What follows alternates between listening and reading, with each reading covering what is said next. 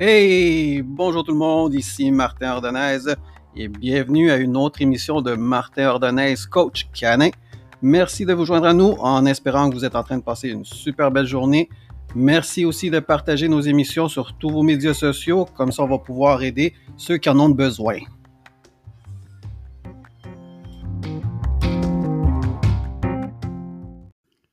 Dans l'épisode d'aujourd'hui, on va parler de comment choisir la bonne école pour son chien. Le plus important dans le choix d'une école pour l'éducation de votre chien, c'est de choisir une école avec laquelle vous allez cliquer. Donc, euh, que l'ambiance doit être bien, les instructeurs aussi, vous devez avoir une certaine affinité. Euh, il faut aussi que ça matche vos valeurs euh, et, aussi il faut que l'école puisse vous offrir les résultats dont vous avez besoin. Le conseil numéro un qu'on donnerait, c'est rester loin des écoles où est-ce qu'on applique de la violence euh, envers le chien. Donc, des, écoles qui vous enseignent à prendre votre chien pour arrêter un, comportement, ça c'est non, no way. Et de l'autre côté, on a les écoles en renforcement positif. Euh, donc, comme le mot le dit, c'est des écoles qui enseignent à renforcer tout positivement. Euh, donc, c'est des écoles qui euh, encouragent l'excitation, encouragent euh, pas dire non à son chien, encouragent beaucoup de ribambelles et arc-en-ciel. donc, ces méthodes-là sont belles sur papier, mais quand c'est le temps de régler des vrais problèmes, ça peut laisser à désirer. Donc, juste vous, si vous voulez éduquer votre chien, donc lui apprendre plein de trucs, go for it, c'est bon, ces écoles-là sont très, sont excellentes, mais si vous avez un comportement que vous voulez éliminer, et surtout des, des, comportements un petit peu plus sévères comme la réactivité, des choses comme ça, c'est important de faire attention parce que ces écoles-là sont basées sur l'excitation. Et nous, qu'est-ce qu'on veut travailler avec un chien réactif? Ben, c'est enlever l'excitation. Donc, renforcement positif, il n'y a rien à renforcer dans le, dans, le processus d'éliminer ce comportement-là. Euh, aussi, euh, ces écoles-là ont tendance à donner des, euh, des, des, évaluations de temps très, très élevées. Comme par exemple, on a déjà eu un client où est-ce que le chiot, il y avait peut-être cinq mois, six, entre quatre et six mois, et il revenait d'une de ces écoles-là et nous a dit que euh, les instructeurs lui avaient dit que leur chien allait marcher au pied d'ici un an. Donc, moi, j'ai dit, OK, ben, ça a l'air très, très long. Donc, on, a, pris une session d'une heure. Donc, en une heure, on a réussi à montrer au chien euh, à marcher au pied. Donc, oui, c'est sûr et certain que ce n'était pas euh, c'était la première fois, c'était très bien expliqué, le chien a très bien compris, c'était fait dans l'amour, dans le respect. Euh, mais c'est ça, ça va prendre la pratique, puis avec la pratique, le chien éventuellement, il a marché au pied. Euh, mais c'est important de savoir que le chien, c'est un être intelligent, il a des émotions. Donc, un an pour apprendre la marche au pied, c'est ridicule. Euh, donc, c'est important de savoir, de, de, de gager. Puis ça, c'est, il y a des instructeurs qui sont bons dans le renforcement positif, il y en a d'autres qui sont meilleurs que d'autres. Euh, fait que c'est ça, il faut bien choisir l'école pour pouvoir euh, avoir des, bons résultats qu'on a besoin. Fait que ce qui est important de savoir, c'est que le, le renforcement positif, c'est pas une méthode, c'est un outil. Donc, c'est un outil, pour ceux qui ne connaissent pas, mais ça, vient d'un cadran. Donc, il y a renforcement, renforcement positif, renforcement négatif, et punition négative et punition positive.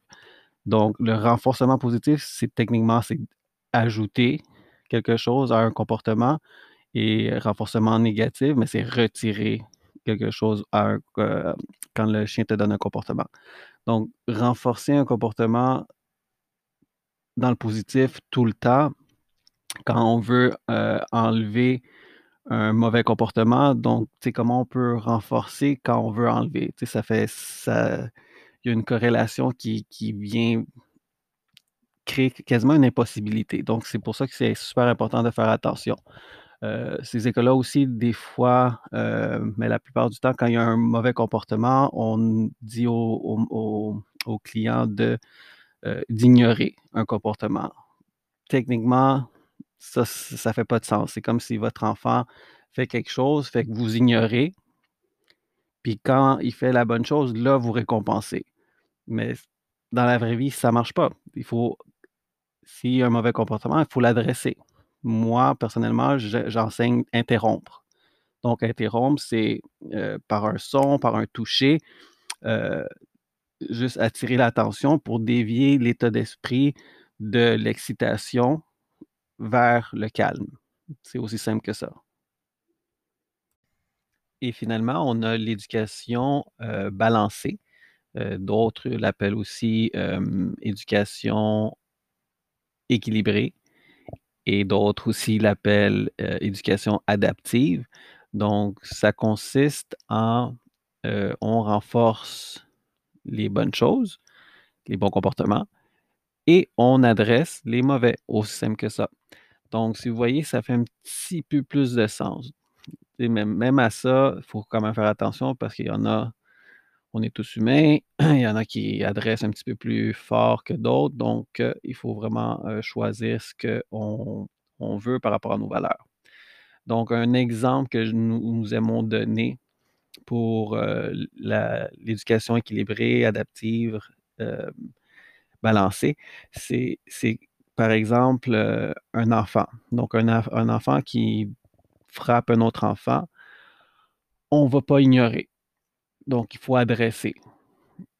On va pas ignorer, puis quand il frappe pas, on va lui donner un suçon ou un 5 piastres. Non, ça ça ça fait pas de sens. Donc l'enfant frappe, on interrompt, on adresse et on explique. Donc on explique pourquoi c'est pas correct de faire ça.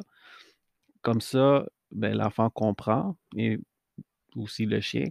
Le chien va comprendre. En interrompant, il va dire: «Ah OK, ça, j'étais pas supposé de faire ça. D'accord, c'est noté». Heu, parce qu'il faut utiliser l'intelligence du chien. Il y a plusieurs, heu, c'est vraiment plate à dire, mais il y a plusieurs éducations, heu, éducateurs canins que je vois où est-ce que l'émotion, l'intelligence du chien est comme mise de côté. On adresse juste, que le chien fasse qu'est-ce qu'on lui dise et et c'est tout. Mais non, si on y va, si on veut aller vraiment, enseigner au à notre chien de des bons comportements, c'est important de de prendre ça en considération. C'est la la moindre des choses. C'est ça fait partie du respect mutuel qui est très important d'avoir. Un autre point qui est super important, c'est peu importe l'école que vous choisissez, si vous avez un éducateur canin qui vous, hem, suggère la médicamentation pour régler un comportement, heu, comme l'anxiété ou la l'agressivité ou la réactivité, ça c'est un gros red flag, ça c'est non, un comportement, ça s'adresse. Heu, donc ça serait mieux d'aller voir quelqu'un qui se spécialise dans ces comportements-là, la rectification de ces comportements-là. Parce que la médicamentation, c'est comme mettre un pansement sur une plaie ouverte. Oui, OK, peut-être ça va bloquer un petit un petit peu, mais à la base, le la source du problème est pas éliminée avec les médicaments. Par exemple, on a déjà eu un client qui est venu nous voir, heu, qui est allé voir le meilleur vétérinaire comportementaliste du Québec, heu, puis il avait aussi été voir, heu, une personnalité qui a son émission à la télé, puis une autre qui a heu, une émission à la radio et les 3 disaient médicamentation. Donc après avoir fait la la après d'avoir pris les médicaments, il y avait aucun aucun changement. Heu, donc la madame était, était était à bout, heu, mais par chance, l'univers a fait que son chien a attaqué un chien au parc et ce chien-là, c'était un de nos clients. Donc notre client a donné la carte, ils nous ont communiqué, ils ont communiqué avec nous. On a fait une session, on a fait 3 sessions ensemble. Dès la 1re session, j'ai vu ben, vu que la madame avait compris le le langage canin, la psychologie canine que je lui avais expliqué et elle, elle nous a écrit en disant que même les voisins remarquaient une différence euh, dans les jours qui suivaient. Euh, puis après, ça, après, après qu'on ait fini toutes les, toutes les consultations, mais là, le problème était réglé. Et là, ils ont même réussi à s'acheter un autre chien, aller au chalet, puis voir d'autres chiens. C'est super important de, de, savoir que la médicamentation, c'est pas la solution pour les problèmes de comportement. C'est vraiment aller chercher quelqu'un qui a l'expertise dans le comportement, dans le, la rectification du comportement que vous avez besoin de, de travailler. Donc, après avoir étudié tous ces types de les, choix d'école que vous avez, euh, c'est important de, vérifier le prix. Donc, si vous allez avec une école où est-ce que ça vous coûte des pinottes, mais vos résultats vont pas mal être euh, des pinottes aussi. Euh, mais ceci étant dit, ça ne veut pas dire que parce que vous payez des gros prix faramineux que vous allez avoir des résultats formidables. Donc, ça, il faut faire attention. En résumé, pour la recherche d'une école d'éducation pour votre chien, le point numéro un important, c'est de bien faire ses recherches. Donc, allez approfondir, vos recherches pour euh, visiter le, site web, la page Facebook, euh, lire les recommandations, les, aller vraiment en profondeur pour voir si c'est une bonne école. Euh, ensuite, point numéro deux, on y va avec feeling. Donc, on y va, est-ce que ça match mes valeurs? Est-ce que je me sens bien là? Est-ce que j'ai confiance dans, euh, les, instructeurs. Donc, ça, c'est super important.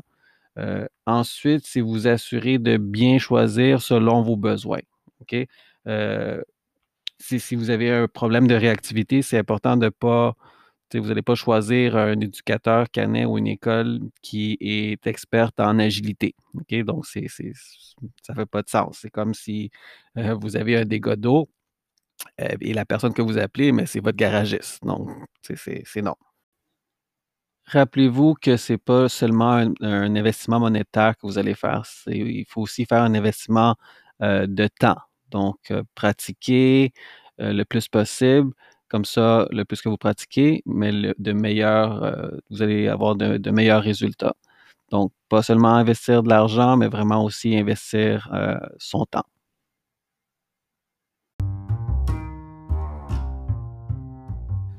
Merci de vous avoir joint à nous. Merci encore de partager ce podcast sur tous vos réseaux sociaux.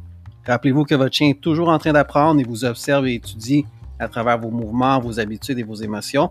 Alors soyez-en conscients. Allez, à la prochaine et rappelez-vous d'aller marcher avec votre chien. À bientôt.